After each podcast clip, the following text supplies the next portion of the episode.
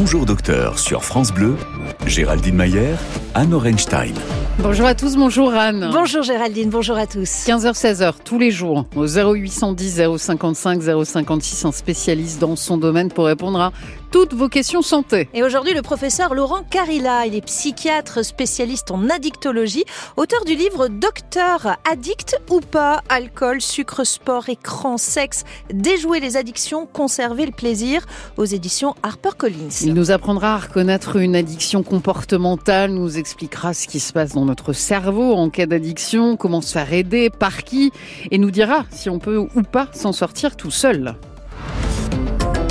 Selon une enquête Odoxa de 2022, 8% des Français se disaient totalement dépendants de leur smartphone et des réseaux sociaux et 29% un peu dépendants. Ça veut quand même dire que plus d'un tiers d'entre nous sommes accros, addicts aux écrans. Ça paraît énorme, mais quand on regarde autour de nous, on, se demande si finalement ces chiffres ne seraient pas euh, un petit peu sous-évalués. Oui, mais est-ce que c'est grave? Ah bah c'est toute la question. Hein.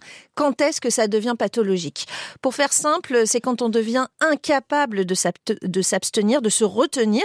Alors là, je vous parlais des écrans, mais euh, la liste des addictions est immense. Il y a les substances, évidemment, alcool, tabac, cocaïne. On en parlera avec notre témoin, Sandra, ancienne polyaddicte, euh, qui a réussi à, se sortir d'une addiction multisubstance.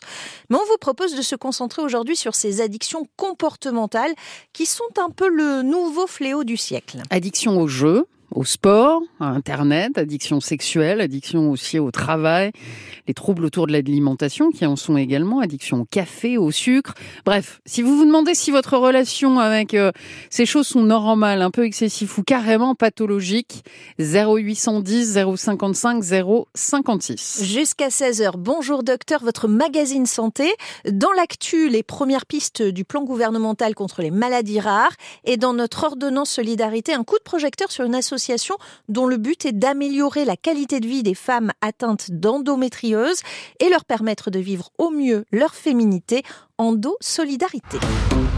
Bonjour docteur, le magazine santé de France Bleu, tous les jours dès 15h. L'actu santé avec Anne, les grandes lignes du quatrième plan du gouvernement sur les maladies rares. Une maladie est dite rare quand elle touche moins d'une personne sur 2000. Ça semble vraiment pas beaucoup. Et pourtant, rien qu'en France, 3 millions de personnes sont touchées. Pour la majorité de ces maladies, il n'y a pas de traitement parce que évidemment, c'est assez difficile de développer et d'évaluer une thérapie quand il y a peu de patients qui sont concernés.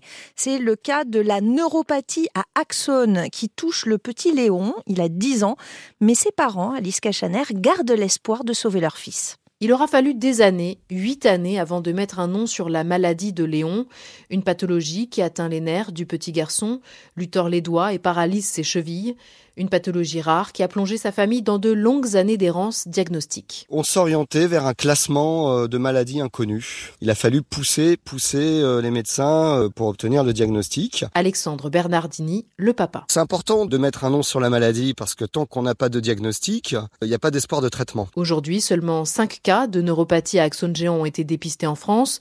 Pour ces enfants, l'espoir se trouve dans un institut de recherche à Lyon, l'unique laboratoire en Europe à travailler sur cette pathologie technologie Plusieurs pistes sérieuses sont à l'étude, mais pour lancer un essai clinique efficace, il faut un minimum de patients, rappelle Pascal Beaumont, directrice de recherche à l'INSERM. Pour les maladies rares, c'est un fait. Moins de cas il y a, plus c'est difficile de monter un protocole. Donc en fait, il faut vraiment augmenter euh, la visibilité, avoir un diagnostic plus performant, etc. Pour faire connaître la maladie et parce que le temps pour ces enfants est compté, la famille de Léon a créé une association. On a mis en place une association spécifique pour la maladie à axone géant qui s'appelle Léozane et on orientera euh, les familles euh, vers le laboratoire. Le laboratoire espère aboutir à un traitement d'ici deux ans. Reportage d'Alice Cachaner pour Bonjour Docteur. Les premiers jalons du plan gouvernemental seront à retrouver sur francebleu.fr. Le personnel des urgences de l'hôpital du Mans en train de manifester devant leur hôpital. Et France Bleu est sur place à la rencontre de tous ces personnels qui sont appelés à se mobiliser pour dénoncer une situation de crise. Comme beaucoup d'hôpitaux, ils sont débordés aux urgences, mais là c'est devenu franchement pire que tout avec la fermeture de lits dans l'hôpital psychiatrique voisin, le PSM, l'établissement public de santé mentale. Fermeture de lits par manque de psychiatres. Résultat, les patients qui seront atteints de troubles psychiques se retrouvent aux urgences, soit à attendre dans des conditions désastreuses une place, soit à déambuler euh, parmi des urgences vitales. C'est très très rare de voir tous les corps de métier mobilisés pour faire quelque chose pour la filière euh, psychiatrique, mais là, tout le monde, tous les soignants se sentent concernés. Tous les éléments sont à retrouver sur francebleu.fr. Pénurie de médecins qui, euh, si elle continue, pourrait nous faire arriver à une situation comme celle de la Grande-Bretagne, autrement dit absolument catastrophique. Le système de soins publics est tellement sinistré que les malades en arrivent de plus en plus à se soigner eux-mêmes. Et ça, c'est ce qu'a fait Caroline Percé. Son histoire bouleverse le Royaume-Uni en ce moment depuis qu'elle l'a raconté euh, sur la chaîne privée ITV. Caroline a 63 ans elle est sans emploi et elle a commencé à avoir très très mal aux dents. Sauf que pour pouvoir être prise en charge par un dentiste, soit elle devait payer plusieurs milliers de livres sterling, soit euh, plusieurs milliers d'euros, soit elle devait patienter trois ans sur liste d'attente. Trois ans. Bah finalement, comme elle en pouvait plus, elle s'est opérée elle-même. Elle a pris une tenaille et elle s'est arraché 12 dents, seule, chez elle, devant son miroir. Elle en pleurait encore en racontant son histoire à la télé. Ça faisait tellement mal et ça bougeait. J'ai juste commencé à les arracher. J'ai tellement d'expérience, tellement à donner aux gens, mais je ne peux plus le faire. Parce que je ne peux plus sourire. Ce n'est plus moi. C'est un cas euh, particulier à nous, c'est représentatif. Bon, c'est vraiment un cas extrême, mais depuis le Covid, sur les réseaux sociaux anglais, il y a plein, plein, plein de témoignages de personnes qui débarquent à l'hôpital en overdose d'antidouleurs, euh, qui ont euh, des septicémies qui se déclenchent à cause d'un abcès dentaire ou d'un cancer de la bouche pas soigné. Face au scandale, le gouvernement britannique a annoncé un plan avec l'ambition de faire venir des dentistes de l'étranger notamment, mais aussi, tenez-vous bien, en imaginant mettre du fluor dans l'eau courante pour prévenir les problèmes dentaires. Bonjour docteur sur France Bleu, ordonnance solidarité. Et si vous habitez du côté de Niort, dans les Deux-Sèvres, on va vous mettre à contribution pour notre ordonnance solidarité. Et si vous êtes ailleurs en France, l'association qu'on vous présente va quand même vous intéresser, rassurez-vous. On accueille Caroline Offray, la présidente de l'association Endo Solidarité. Bonjour Caroline Offray. Bonjour Géraldine et Anne, merci. Bonjour. On l'entend dans le nom de votre association, c'est contre l'endométriose que vous vous mobilisez. Alors avant de détailler vos actions, je me demandais quand même si c'était toujours nécessaire de rappeler ce que c'est que l'endométriose ou, ça y est, cette pathologie est enfin connue de tous. Alors, elle commence à être connue, mais malheureusement, euh, elle a des vieux ancrages qui restent bien, euh, bien corsés. Notamment, euh, on pense encore que c'est une maladie euh, qui est euh, en niveau des douleurs un peu plus forte euh, que d'avoir ses règles normales, alors qu'en fait c'est quand même une maladie qui atteint de nombreux organes et qui peut être parfois invalidante et handicapante. Vous êtes vous-même encore nécessaire. Vous êtes vous-même, Caroline, touchée par l'endométriose?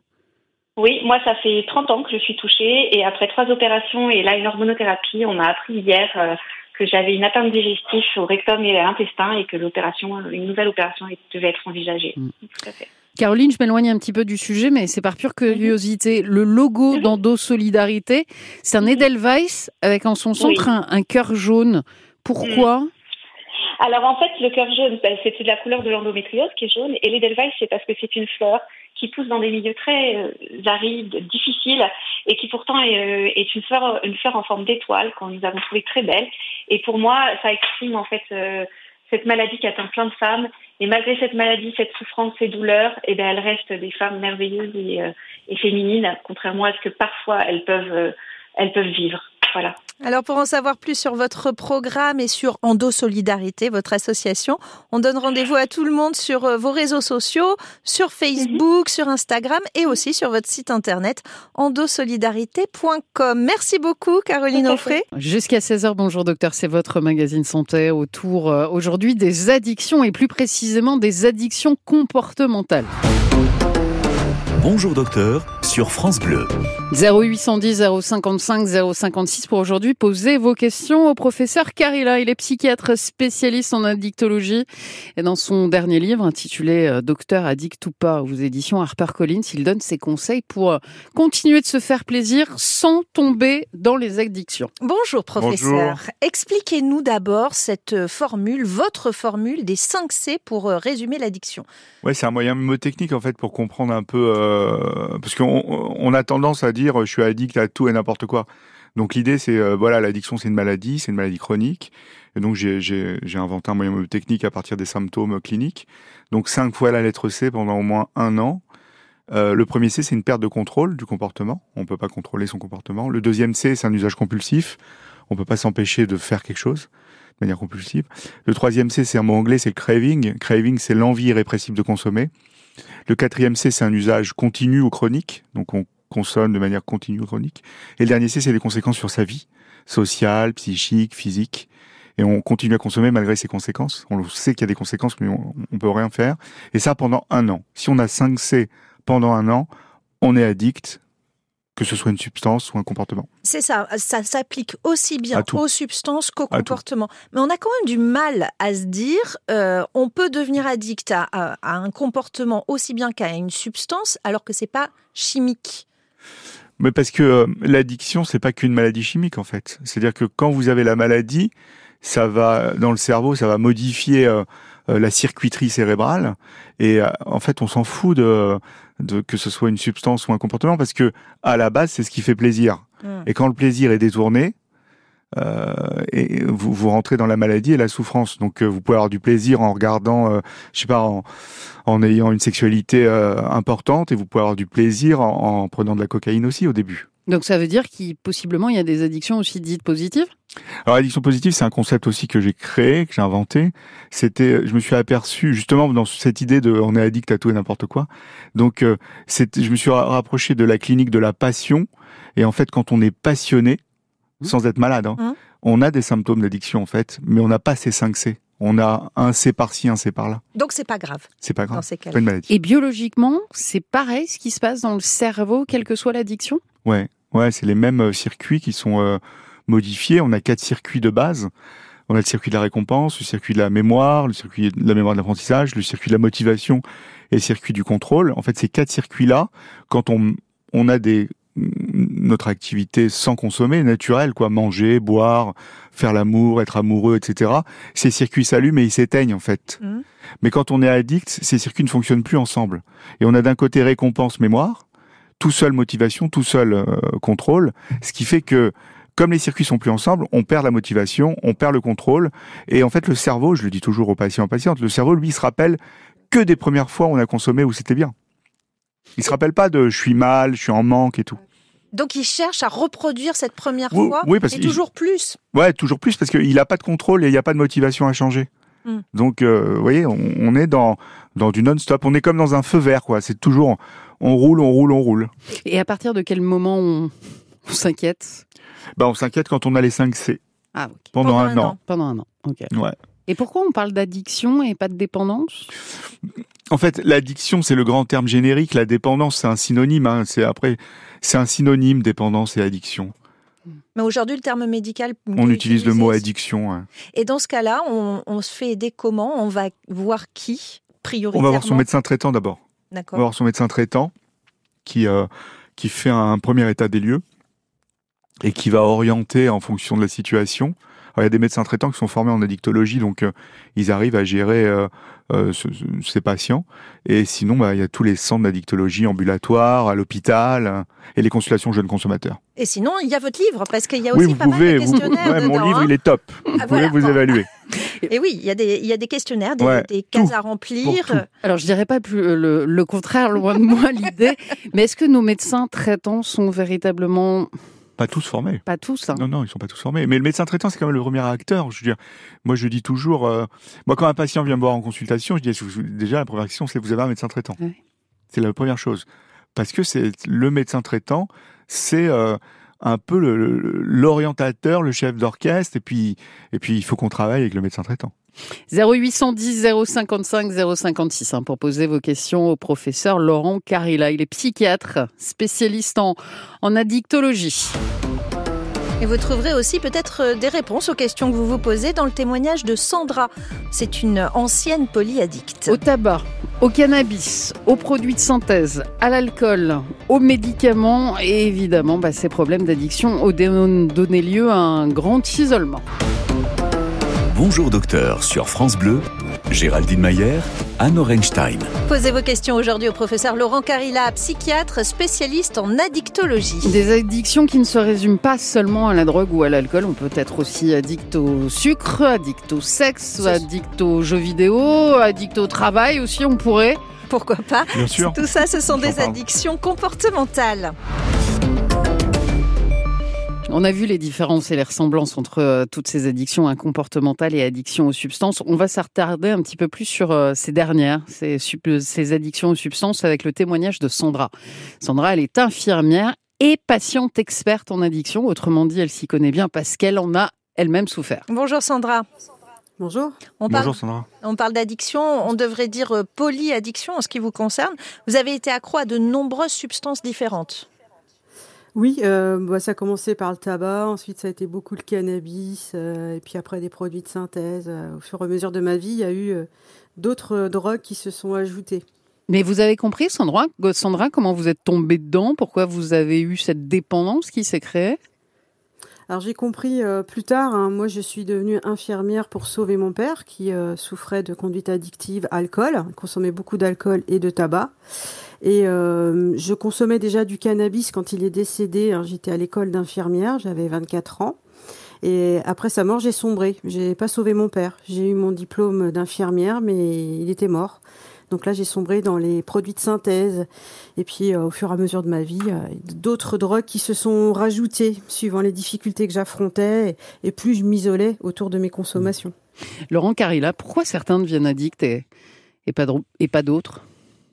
On a des, facteurs de vulnérabilité euh, qui s'expriment. Donc il y a, cinq grands facteurs de vulnérabilité. Avant, on disait euh, l'addiction, c'est la rencontre d'un produit, d'un individu, d'un individu et d'un environnement. C'était Olivenstein qui euh, qui avait décrit ça. Et avec les avancées des études, on voit maintenant qu'il y a cinq grands types de facteurs. Le facteur central, c'est notre développement personnel, avec notre puberté, notre maturité cérébrale, etc., qui va interagir avec des facteurs psychologiques, avec des facteurs génétiques qui expliquent pas tout, avec des facteurs, le facteur cerveau, et surtout, euh, et pour moi c'est une réalité, euh, l'addiction c'est une maladie de l'environnement, avec l'environnement stressant, etc.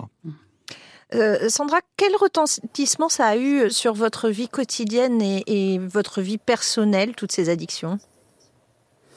Bah, déjà, j'avais euh, une grande culpabilité. euh, J'étais euh, très honteuse aussi de mes consommations. Donc, petit à petit, je me suis vraiment isolée. J'avais des, des copines de consommation et petit à petit, j'étais toute seule à consommer. Puis, j'ai eu des problèmes de santé. Je commençais à, vomir tous les matins. J'ai fini par, cons- par consulter un gastro-entérologue et c'est là où a été mon premier déclic. Juste vis-à-vis de l'alcool, juste de ce produit-là, c'est qu'il m'a dit qu'il y avait des lésions au niveau de l'estomac et de l'ésophage.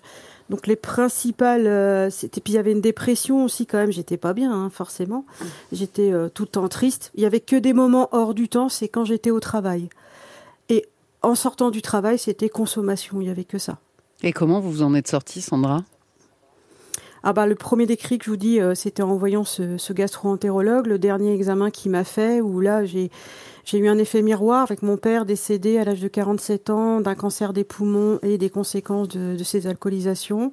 J'avais 42 ans et c'était vivre ou mourir en fait. Ça a été un petit peu ça dans ma tête.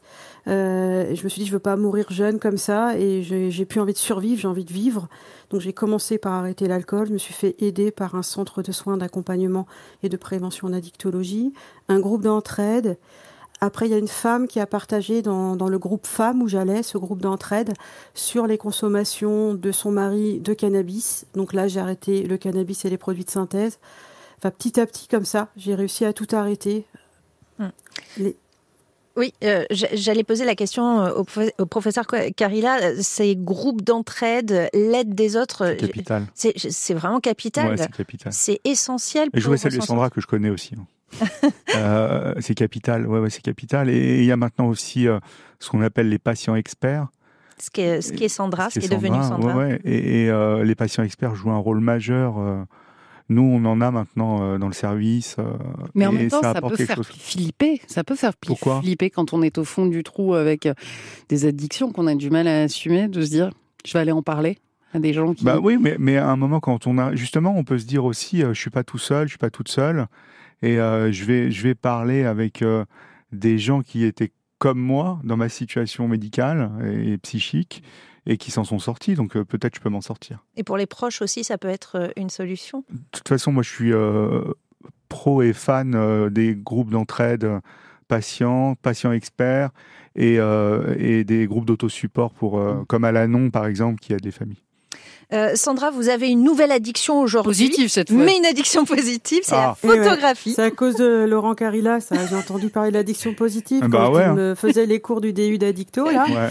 Et, euh, et, donc moi, mon addiction positive, euh, c'est la photo, c'est euh, faire des grandes balades. Et puis, bah, j'ai aussi, euh, quand j'ai quand j'ai fait le diplôme universitaire d'addictologie, dont Laurent Carilla est un était un des professeurs, j'ai créé un groupe Facebook d'apprentissage social en parallèle. Et maintenant, ça devient surtout après le Covid les premiers recours, c'est les groupes Facebook comme ça mmh. d'entraide.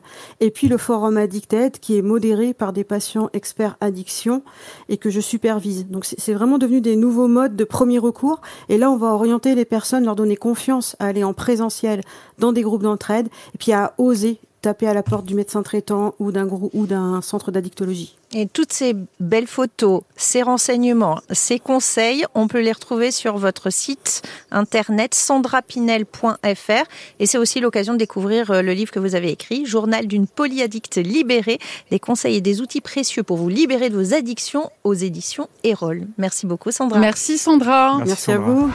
France Bleu, bonjour docteur. Avec aujourd'hui le professeur Carilla, psychiatre spécialiste en addictologie. Professeur, vous dites que l'addiction, c'est une maladie chronique. Franchement, c'est comparable, je sais pas, au diabète, à l'asthme Oui, à l'asthme, à l'hypertension artérielle, une maladie chronique. Pourquoi? Bah Parce que c'est une maladie qui évolue par rechute, c'est une maladie euh, longue, c'est une maladie euh, euh, où on perd contrôle, c'est... Enfin, la définition de base, c'est une maladie euh, qui évolue par rechute. La rechute, c'est obligatoire dans cette maladie. Ouais, c'est comme les maladies chroniques, comme avec euh, l'hypertension, l'asthme, euh, je sais pas, l'hypercholestérolémie. Donc, faut pas le prendre comme un échec. Non, non, non, les rechutes, ça peut être, c'est toujours difficile, mais les rechutes font partie de la maladie. On apprend de ces rechutes, et en thérapie, on utilise justement ces rechutes pour aller mieux. Il y a un tas euh, d'addictions euh, dites comportementales. On va essayer de faire le tour. Les addictions alimentaires, déjà. C'est quoi? C'est une mauvaise relation euh, au corps, à la bah, nourriture? C'est les 5 C, mais le produit, c'est l'aliment. C'est souvent de l'aliment sucré. Mais, le plus représenté, c'est l'aliment sucré. Quoi. Mais justement, c'est le cas de Julia qui nous a appelé au 0810 055 056. Bonjour Julia. Bonjour à tous, merci pour mon appel. Euh, Julia, vous, donc, vous êtes euh, accro, addict au sucre? À quel point? Bah, je suis addict au sucre. Euh, le problème, c'est que j'ai un diabète euh, de type 2 euh, à la suite d'une euh, d'une corticodépendance pour traiter une maladie de, de Crohn. Et bah, j'ai beau savoir que c'est mauvais pour moi, que ça va me tuer. Juste, je peux pas arrêter de manger du sucre. je suis quelqu'un de fumeuse aussi. Et, et en comparaison, le manque de sucre me fait bien plus mal entre guillemets que le manque de, de cigarettes, quoi. Je... Et je peux pas m'empêcher de manger du sucre en fait. Alors, il se trouve que Josette nous a appelé également du territoire de Belfort. Elle a exactement le même problème euh, que vous. Euh, euh, Laurent Carilla, vers qui doivent se tourner Julia et, Josette vis-à-vis de ces addictions-là Il y a très peu d'addictologues spécialisés dans les questions de sucre, mais il y en a de plus en plus. par exemple, on sait que, enfin, tout le monde doit en faire a priori, mais, mais c'est un travail qui doit être d'abord euh, polymodal, c'est-à-dire que il faut qu'il y ait l'endocrinologue qui intervienne, le nutritionniste qui intervienne hein, dans, les situations idéales, et un addictologue, et il faut une psychothérapie en dessous, quoi. Et on peut pas vivre sans sucre, ça n'existe pas l'abstinence sans sucre, il y en a partout de toute façon. Donc euh, il faut arriver, euh, enfin l'objectif c'est de réguler sa consommation de sucre. Et encore une fois, pour ceux et celles qui se disent oh, moi je suis pas addict, je suis juste gourmande. Euh, là, faites le test, faites le test dans mon livre. 5C. Il y a même un questionnaire un peu compliqué dans mon livre, mais qui montre exactement vous êtes addict à quoi au niveau alimentaire. Ok, bon. Peut-être pas le faire. Euh, est-ce qu'on peut être addict au café? Ouais. Ou plus largement à la caféine ouais, bien sûr. je, je l'ai écrit. Il y a des gens qui, qui vont développer les 5C au café. Alors, c'est une minorité parce qu'on est plutôt euh, euh, en France, par exemple, c'est plutôt un usage excessif de café, avec des petites conséquences au niveau du cœur, etc. Enfin, non grave. Mais on a des vrais addicts avec des symptômes euh, de manque hein, à la caféine. Julia, vous faites comment pour éviter de manger trop de sucre? Ben, je ne sais pas en fait. Euh, malheureusement, je ne fais rien. Euh, après, ça fait euh, des années que je demande de l'aide, euh, maman des addictologues dans le territoire de Belfort. Euh, c'est compliqué sur la Franche-Comté qui est plus des quoi. Eh ben, on ne peut que vous conseiller de vous procurer le, le livre de Laurent Carilla avec les petits tests et puis pas mal de conseils dedans. On vous souhaite une belle journée, Julien. Merci de votre appel. Merci. le, le travail. Ouais, l'ergomanie. Ah. Ah non, workaholisme. workaholisme en anglais, ergomanie en français. Comment on peut être accro au travail? Bah, On peut être accro au travail. Mais c'est pas juste qu'on est passionné par son travail? Non, parce que vous avez différentes étapes avant d'être mhm. ergomane. Vous avez justement cette passion pour le travail. C'est des étapes. Il y a la passion pour le travail qui peut être euh, favorable ou défavorable. Et vous avez ce qu'on appelle l'hyper-travail. L'hyper-travail, c'est des gros bosseurs. Et en fait, l'ergomanie, c'est quoi? C'est un mélange d'addiction, de passion pour le travail pathologique et d'hyper-travail pathologique, en fait. Le smartphone, bon, là, la question se pose. Le smartphone, on ne parle pas d'addiction, ce que je veux ah. dire. On parle d'usage problématique de smartphone. Et, parce qu'il y, a dans la littérature, parce qu'on entend partout addiction aux écrans, ça veut rien dire. C'est addiction derrière les écrans. Qu'est-ce qu'on fait? Notre écran, c'est une matrice intermédiaire. Hmm. Notre smartphone, c'est notre doudou virtuel. Hein, on peut pas s'en passer mais on va vers euh, des choses euh, véhiculées par le smartphone. Hein, d'accord euh, Ça peut être les réseaux sociaux, ça peut être mhm. les jeux d'argent, ça peut être voilà. Et, Ça répondra à la question de, Fabienne qui mm. pensait être addict aux, écrans parce qu'elle joue tout le temps, même quand elle a du monde à la maison, au moins 3-4 heures par jour. Alors, il faut, il faut, voir, il faut voir plusieurs choses. Il faut voir quel est son usage? Donc, il y a un questionnaire dans le bouquin qui est est-ce qu'on est compulsif ou pas avec son smartphone? Ça, c'est est-ce qu'on va être usager problématique ou usager excessif? Et à côté de ça, il faut voir aussi la question du jeu. Est-ce que ce jeu est très chronophage? Donc, il, ça prend beaucoup de temps. Est-ce que surtout, ça a des conséquences sur la vie? C'est surtout ça. Hein. Mais ils sont conçus aussi comme ça, les réseaux sociaux, pour nous rendre accros. Bah, si vous voulez, ces outils-là, les réseaux sociaux notamment, sont utilisent la psychologie euh, cognitive.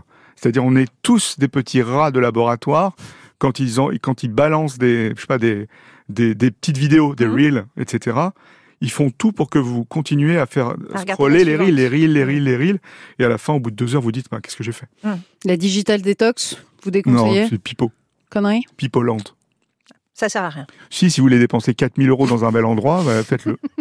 Bon, vaut mieux partir en vacances si je comprends. Oui, vous allez en vacances où il n'y a pas beaucoup de réseaux, vous faites votre digital détox. Jusqu'à 16h sur France Bleu, bonjour docteur, c'est votre magazine santé avec aujourd'hui euh, Laurent Carillac, qui est psychiatre spécialiste en addictologie.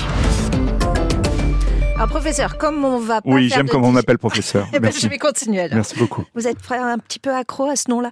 Non. Euh, euh, Puisqu'on va pas faire une digital détox, comment est-ce qu'on va arriver à soigner les euh, addictions comportementales? On va utiliser les mêmes euh, méthodes. Vous allez utiliser les mêmes méthodes que pour les substances? Ouais, c'est les mêmes stratégies. Mais pour les addictions comportementales, déjà, on vise pas l'abstinence. D'accord. L'arrêt définitif. Parce que comportemental, c'est nos comportements de base, en fait. Vous on ne peut pas arrêter de bosser, arrêter de boire du café. Si, vous pouvez arrêter de bosser si vous êtes euh, euh, héritière ou euh, rentière, mais bon. Non, non, pas alors. Voilà. Et donc, ouais, manger, vous n'allez pas arrêter de manger. D'accord Faire l'amour, vous n'allez pas arrêter de faire l'amour. Enfin, si vous voulez. dommage. ouais, voilà, ce serait dommage.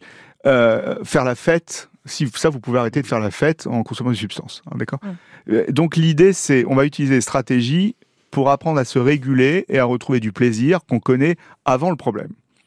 Je vous prends l'exemple de l'addiction au sexe.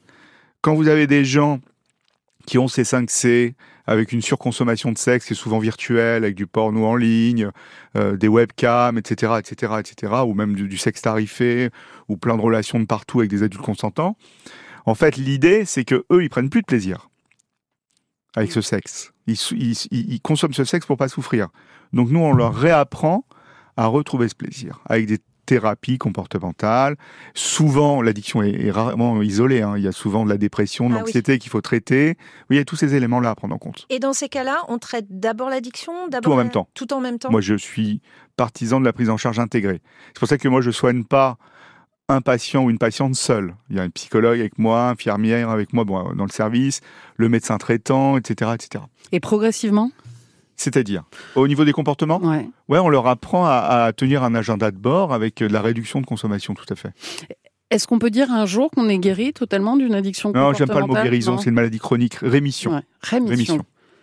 Euh, mais euh, souvent, on renvoie quand même euh, les addicts encore à un manque de volonté. Ça, il faut vraiment arrêter de, de ah faire ouais, ça. Ouais, de toute façon, si, si la volonté c'était la solution, on travaillerait que sur la volonté. Mais la volonté dans les circuits que je vous ai parlé de, dont je vous ai parlé tout à l'heure, c'est dans le circuit de la motivation. Vous vous rappelez, le circuit de la motivation ne marche plus. Donc s'il marche plus, il n'y a plus de motivation. Et la volonté, c'est un micro-phénomène de la motivation. Donc euh, il faut se sortir de cette idée reçue. Pour rester sur la question euh, du sexe, vous en parliez Laurent, Olivia, elle n'a jamais été célibataire. Depuis qu'elle est en âge d'avoir un amoureux, elle reste jamais seule. Après une rupture, elle supporte pas de rester célibataire. Et même quand elle sent que c'est la fin de la relation, elle avoue qu'elle recommence à draguer parce qu'elle préfère être en tort plutôt que se retrouver sans compagnon. Est-ce que ça veut dire qu'elle est addicte à l'amour? C'est possible. Ouais. Moi, j'appelle ça la d'amour. C'est encore mes inventions, mais, mais c'est la contraction d'addiction amoureuse. Ouais, ouais, c'est des éléments de dépendance affective, probablement. Enfin, comme ça, avec ce que vous me dites, ça ressemble à ça. Et elle cherche à combler quelque chose? Ouais, ouais, il y a quelque chose en dessous, ouais. Au niveau, c'est les affects qui sont ébranlés et, et il faut, il faut les combler. Donc ça veut dire que pour aider euh, Olivia, il faut remonter loin aussi peut-être dans le passé, de toute façon, de comprendre. Chez, chez, tous les, toutes les personnes qui souffrent d'addiction, il faut euh, traiter les racines du problème. Mm. Donc ces racines du problème, c'est euh, c'est de traiter avec de la psychothérapie euh, justement euh, pas ce qui est addictif. Tout à l'heure, vous avez dit un, un mot important, c'est la culpabilité. Ouais. On se sent très coupable quand on est dans, dans l'addiction? Ouais, ouais, il y, y, a une espèce de triade. Il y a le on, la honte, le désespoir et la culpabilité qui restent très présentes, qui sont souvent en post-consommation en fait. C'est-à-dire en post-consommation, ça veut dire que je sais pas, vous vous êtes mis à je sais pas à boire euh, beaucoup d'alcool, à prendre de la cocaïne, et le lendemain euh, vous êtes effondré et vous êtes honteuse, désespérée et coupable. Et c'est pareil pour les addictions comportementales. Bonjour docteur sur France Bleu, votre magazine santé. Et tous les jours, un spécialiste dans son domaine pour répondre à vos questions. Aujourd'hui, c'est le professeur Laurent Carilla, psychiatre spécialiste en addictologie. Et on accueille Ludovic qui nous appelle du, Du Finistère. Finistère. Bonjour Ludovic. Bonjour. Bonjour. Vous, vous avez une addiction au travail. Ça se traduit comment? Bah, ça se traduit par des journées de 15 à 17, euh, 20 heures de travail par jour. Euh, tous les jours, euh, mais il n'y a pas que ça, hein. il y, a, il y a autre chose derrière. Euh, quand je travaille pas, que je suis en repos, ben, en fait, je, je ne sais pas rester à rien faire. C'est plutôt ça, le- l'addiction que j'ai. Donc, je compense par le travail, ou quand je ne travaille pas, ben, je vais compenser par du nettoyage, ou par faire à manger, ou voilà. Mais vous savez, matin, Ludovic, qu'il n'y a que Ouais. 24 heures dans une journée. 15 à Ah, 20. Malheureusement. Donc vous dormez malheureusement, pas Un peu plus longtemps. Je dors 4 heures par nuit, maximum. Et vous tenez le choc? Ouais, ça fait 20, euh, 28 ans que c'est comme ça. Mais ça vous fait plaisir? Euh, je prends énormément de plaisir, oui. Ouais, donc c'est pas une le pire, addiction. en fait. Bon, donc ça va, c'est Bah, pas Vous grave. souffrez pas de ça? Ah, je, bah, certaines fois si quand même, parce que quand euh, euh, bah, je me refuse de sortir cer- certaines fois avec des amis parce que euh, Ah, parce que j'ai du travail. et ah, vous m'intéressez là. Donc, euh, donc euh, voilà. Je, euh, il y a cer- certaines certaines soirées où on me propose, je dis ah bah non, je peux pas. euh, alors que je pourrais très bien parce que je, je ne suis jamais jamais en retard dans mon travail. Ouais. Je suis même toujours en avance. Mais euh, je dis, ah non non, je peux pas, euh, je peux pas. J'ai du travail, il faut que je nettoie ma maison. J'ai toujours une excuse en fait Ouais. pour euh, pour trouver, euh, pour ne pas sortir, pour ne pas ceci, pour ne pas cela. Et vous avez jamais fait de burn-out, de choses comme ça? Ah jamais, Jamais. jamais, jamais. Le pire c'est quand je dois partir en vacances. Ouais, c'est horrible pour c'est vous ça, non Là, c'est bah, très très compliqué. Euh, la dernière fois que je suis parti en vacances avec les copains, euh, ils m'ont pris mon ordinateur, ils m'ont pris mes téléphones portables pendant trois semaines. J'étais coupé du monde. Et alors? Et, et ben la première semaine a été très très compliquée. Ah ouais. Euh, ça a été vraiment très très dur avec des phases très très d'agressivité en fait. Et vous avez des Euh, enfants? Donc ouais, j'ai des enfants. Et alors, vous projetez sur eux ou pas? Ben ça commence, ouais. Ouais. Donc euh, voilà. Donc euh, j'essaye de. Bon, de faut faire une évaluation, hein, je pense. Voilà, faut, faut se rapprocher d'un spécialiste, Ludovic. Pour Véritablement. réguler un peu, pour réguler un peu. Il y a rien de grave. Bon. Ouais, ouais, non, non, il y a bien sûr. Bah, si on en parle Après- comme ça, euh, c'est peut-être aussi parce que c'est pas si grave, ça remet pas. euh, ça dépend, vous avez des formes graves quand même. En fait, ce qui se passe, c'est que là, on s'intéresse de plus en plus aux questions euh, de workaholisme, mais, Mm. mais euh, euh, ça passe assez inaperçu avec toutes les burn-out, tous les arrêts de travail pour burn-out et dépression d'épuisement. Et en fait, il faut systématiquement repérer dans ces situations-là, est-ce qu'il y a addiction au travail ou pas. Une belle journée à vous, Ludovic. Euh, la question de Merci Maurice, euh, qui s'inquiète pour son fils, lui. Euh, mais question envoyée à bonjourdocteur.radiofrance.com. Le fils de Maurice a 22 ans. Le matin, il se lève à 5h30, il va courir 15 km, il refait la même chose le soir, si ce n'est euh, 20 km.